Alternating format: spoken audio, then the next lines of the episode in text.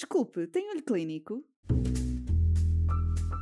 Se é saúde, estou à escuta. Atualidade científica para profissionais de saúde? Quero ouvir. Olho Clínico, o seu podcast de discussão científica. Olá, seja bem-vindo a um novo episódio dedicado à anestesiologia, hoje sobre o Patient Blood Management, ou PBM. Em setembro de 2021, a Society for the Advancement of Blood Management redefiniu o conceito de PBM como sendo uma abordagem centrada no doente. Juntos às especialistas, doutora Fátima Lima, presidente da Sociedade Portuguesa de Anestesiologia, doutora Diana Paupério, assistente hospitalar graduada de Anestesiologia, e a doutora Susana Fevereiro, assistente hospitalar graduada de Imunohemoterapia, e fica a conhecer mais sobre este tema em mais um episódio a não perder. Olá, doutora Diana, como está? Olá, doutora? Susana.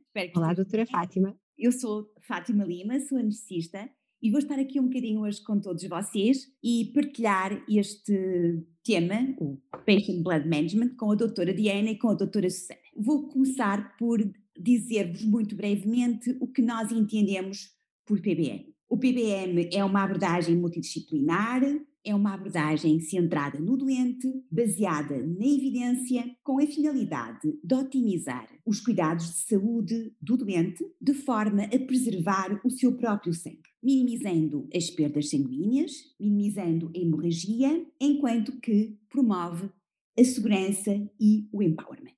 E não há assim nada que seja mais importante do que o sangue do próprio doente.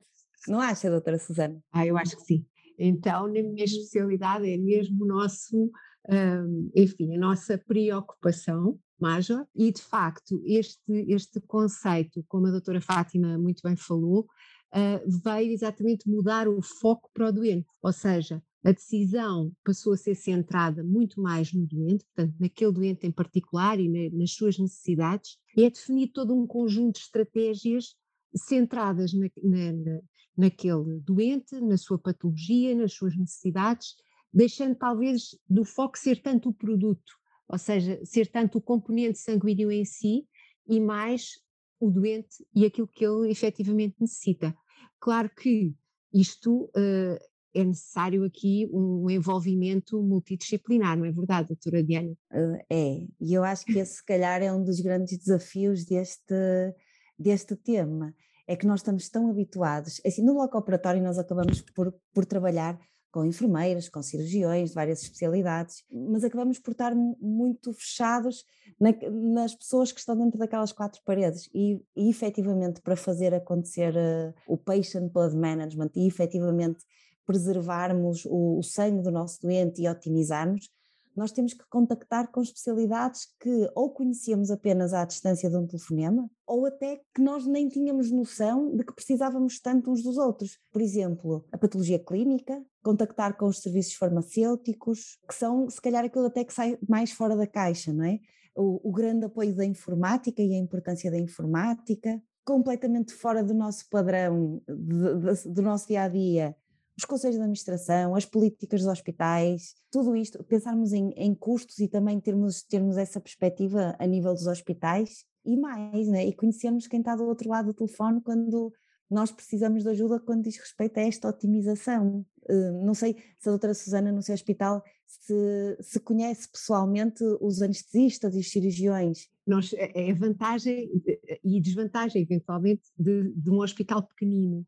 Portanto, é mais fácil eh, conhecermos todos uns aos outros do que num grande hospital. Mas eu acho que eh, o desafio e o, e o gosto por melhorar está em todos, nos pequenos e nos grandes.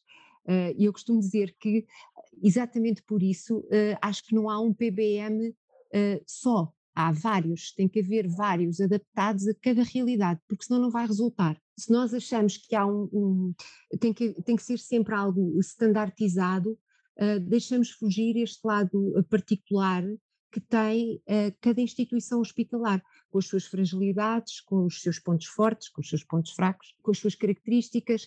Há, há hospitais que não têm um desenvolvimento informático tão grande e isso dificulta muito a comunicação entre os vários serviços. Há hospitais que a parte tecnológica, mesmo a nível dos serviços de imunohemoterapia, pode não estar tão desenvolvida.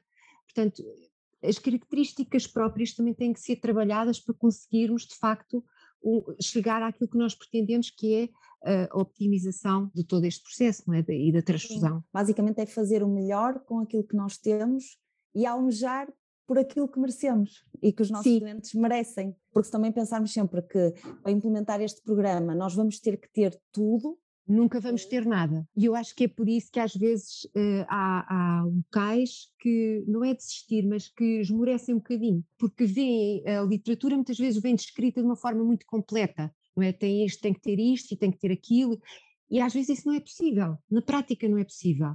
Portanto, eu acho que talvez a, a, o início de tudo seja criar a necessidade de mudar, ou seja, conseguir, entre as várias especialidades num hospital, perceber que temos margem para mudar e para melhorar. E a partir daí começar a construir, porque aí depois é só, só temos ganho, não é? Não, não temos nada a perder. É difícil.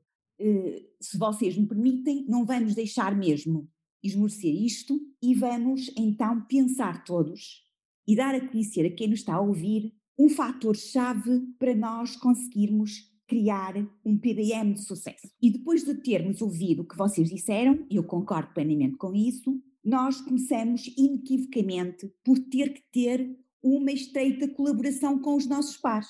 E depois, essa colaboração com os nossos pares, coadjuvada com linhas de orientação, quer sejam elas sobre a prática técnica, quer sobre a prática clínica, vão acabar por conduzir seguramente a um melhor outcome do doente e também a uma redução exponencial do consumo de hemocomponentes, que é um excelente efeito lateral. Então, é assim, temos em cima da mesa todos os ingredientes necessários para tornar a gestão do sangue do nosso doente um standard de boas práticas médicas e de qualidade dos cuidados de saúde. Concordam comigo? Claro. Ora, é assim, para isto ser verdade, né, para isto poder acontecer, nós já temos as cartas todas em cima da mesa. Às vezes é preciso é olharmos para elas. E, e eu, aquilo pronto, que eu acho que tem acontecido nesta dificuldade de como é que é tão difícil fazer acontecer um programa destes e esta mudança cultural nos nossos hospitais. Eh, Porquê é que é difícil? Porque se calhar nós,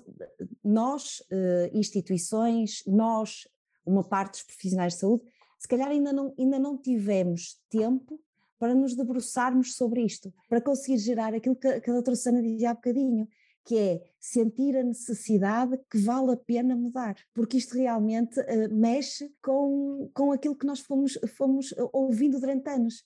Dê sangue que salva vidas.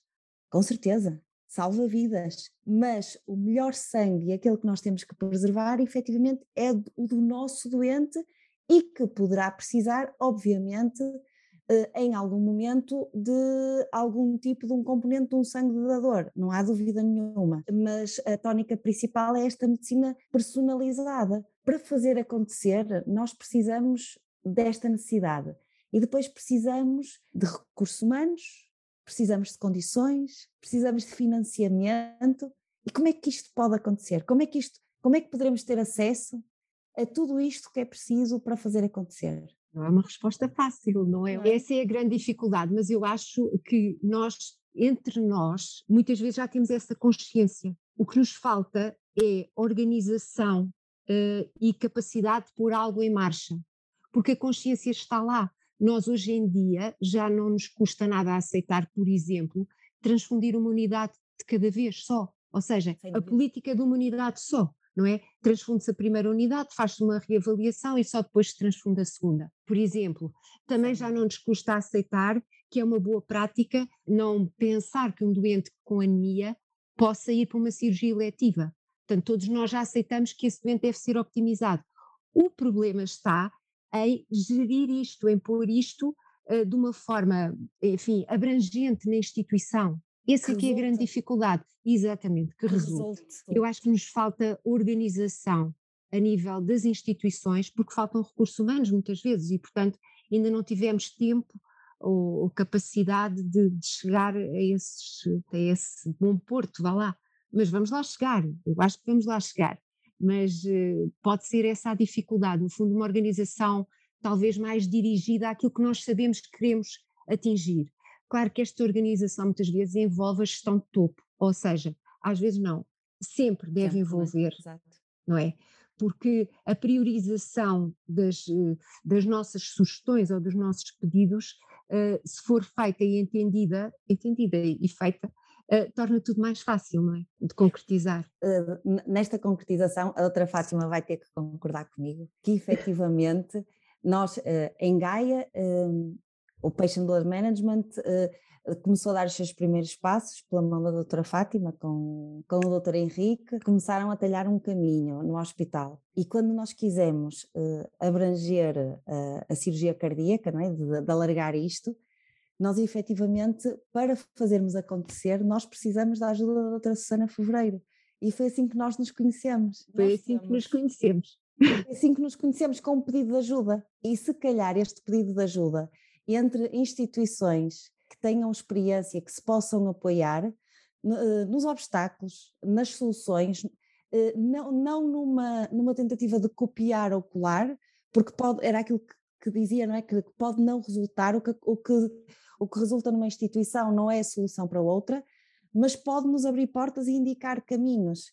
E acho que esta partilha entre pares, esta partilha multidisciplinar, acima de tudo, para mim foi, de, foi dos momentos mais enriquecedores do PBM e que trazem uh, para os doentes esta maravilha. Foi eu conhecer os imunohemoterapeutas que só os conhecia pela extensão de um telefone, não é? É, é conhecermos os cardiologistas dos hospitais que drenam doentes para a nossa instituição e, e conseguirmos perceber as dificuldades deles, conseguirmos conhecer muito melhor os doentes e, e efetivamente nós estamos a prestar um melhor tratamento à nossa população com esta ajuda mútua entre instituições. Tu lembras-te quando nós eh, saímos do hospital, as duas, e marcamos reuniões com a medicina geral e familiar, envolvemos este grupo de profissionais na otimização dos nossos doentes no pré-operatório, aqueles momentos que foram muito enriquecedores, que é para nós, que é para eles, não é? Percebermos as dificuldades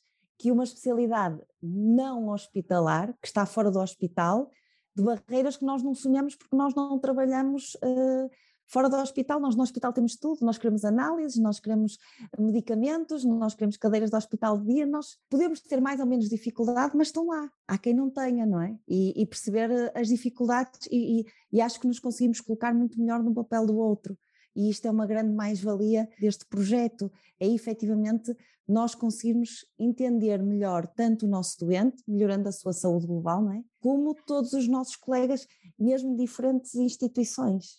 Isto tem sido, para mim, do, da, das, dos resultados mais maravilhosos do, deste, deste programa. Queria só dizer que foi das, de, dos aspectos que eu achei mais fantásticos do vosso programa foi esse, foi aquele daqueles que eu gostei mais, porque eu ainda não consegui fazer isso, eu ainda não consegui chegar a essa parte. Os cuidados de saúde primários que nós sabemos que são importantíssimos, importantíssimos numa abordagem inicial dos doentes, no caso particular da anemia, não é?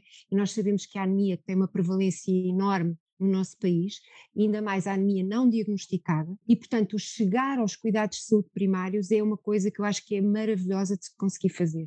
Aquilo que eu estou a tentar fazer agora é chegar pelo menos aos hospitais que nos enviam doentes para cirurgia cardíaca. Ganhar aí algum tempo, porque se o doente só é, eh, enfim, abordado nesse aspecto quando é referenciado para cirurgia, às vezes já é tarde, já é, já é muito em cima. Estou a tentar chegar aos hospitais que nos uh, encaminham doentes, mas acho que os cuidados de saúde primários, o trabalho que vocês fizeram foi fantástico. E há uma coisa que é, nós temos uma lista de espera em Portugal para cirurgia, e, e estamos a falar só dos doentes cirúrgicos, não, é? não estamos a falar dos médicos que também merecem toda a atenção. E isto pode ser uma das coisas que nós podemos proporcionar aos nossos doentes, enquanto tem este lado mau de estarem em lista de espera, que é dar tempo para nós o colocarmos o mais fit possível para a cirurgia, dentro deste tema, pronto, no que diz respeito ao sangue. Acaba por ser um excelente serviço que nós prestamos ao doente quando não lhe conseguimos prestar todo ele, que é fazer a cirurgia o mais atempadamente possível, o mais rapidamente possível, e mesmo que seja preciso otimizá-los muito rapidamente, há sempre lugar para otimizar. Há sempre lugar para otimizar, otimizar a anemia, otimizar a coagulação, otimizar a terapêutica antiagregante que está a fazer, enfim, acho que há sempre margem para melhorar. A, a questão é a capacidade de organização do processo, desta resposta que é muito difícil. Eu acho que é aí está o problema e com os cuidados de saúde primários, agora ainda pior, quer dizer, neste contexto que vivemos atualmente, ainda fica mais difícil, ainda é mais importante o trabalho e o exemplo que, que Vila Nova de Gaia deu. E a ajuda que nós no hospital podemos dar aos colegas de medicina Isso. geral e familiar e aos doentes. Isso, eu acho que sim. A mesma coisa se pode aplicar, que também ainda não consegui fazer, mas espero conseguir, é à, à fase pós-operatória. Uh, porque o mesmo se passa depois do doente ter alta, pós-cirurgia cardíaca, a dificuldade que é continuar a acompanhar estes doentes, tanto a nível hospitalar como penso que a nível dos cuidados de saúde primários, quer dizer, porque nós por vezes perdemos um bocadinho a noção o quão bem ou não aquele doente está do ponto de vista hematológico. Sabemos como é que ele teve alta. Resultado cirúrgico, não é? Isso. O problema é que às vezes o resultado cirúrgico até pode ser um bocadinho perdido, entre aspas, em termos de qualidade de vida, se aquele doente continuar com anemia. Portanto, o, as queixas de cansaço e outras, não só o cansaço, podem comprometer o sucesso até do, em termos de bem-estar, em termos de qualidade de vida do doente, não é? E esse pilar, o pós-operatório, ainda também não consegui uh, fazer aquilo que eu quero, mas é de conseguir. Seguramente, não temos dúvida nenhuma. Mas é um trabalho que eu acho que a nível nacional, uh, se todos nós fizermos um bocadinho, eu acho que a pouco e pouco vamos conseguindo, cada um na sua área, não é? uh, vai conseguindo construir algo diferente daquilo que tínhamos há uns anos atrás. Não é? Contagiarmos-nos uns aos outros, apoiarmos. Um bocadinho de contágio, sim. Então, agora eu queria vos perguntar uma mensagem para deixar a todos os que nos estão a ouvir no âmbito deste tema tão importante. Talvez a minha mensagem uh, seja não desistam, não desistam. Falem com uh, outras pessoas que estejam envolvidas nesta área, de outros hospitais, a nível nacional, há uma comissão de acompanhamento deste projeto uh, de gestão de sangue do doente. Uh, já foram lançados inquéritos aos hospitais no sentido de perceber o que é que podemos fazer, o que é que nos podemos ajudar todos uns aos outros. Portanto, a minha mensagem talvez seja: não desistam. Tentem perceber o que é que é possível de fazer na vossa instituição e, e construam sobre isso. Há sempre margem para, para melhorar. A minha mensagem seria trazer, trazer de volta esta dimensão humana à medicina. Deixarmos de ser técnicos doente, dos doentes, deixarmos de tratar órgãos e passarmos outra vez a tratar doentes, a tratarmos pessoas. Eu diria, estamos sempre aqui para ajudar toda a gente, todos os profissionais, sempre em prol do doente, sempre aqui presentes. Se é saúde, estou à escuta. Atualidade científica para profissionais de saúde? Quero, Quero ouvir. ouvir. Olho Clínico, o seu podcast de discussão científica.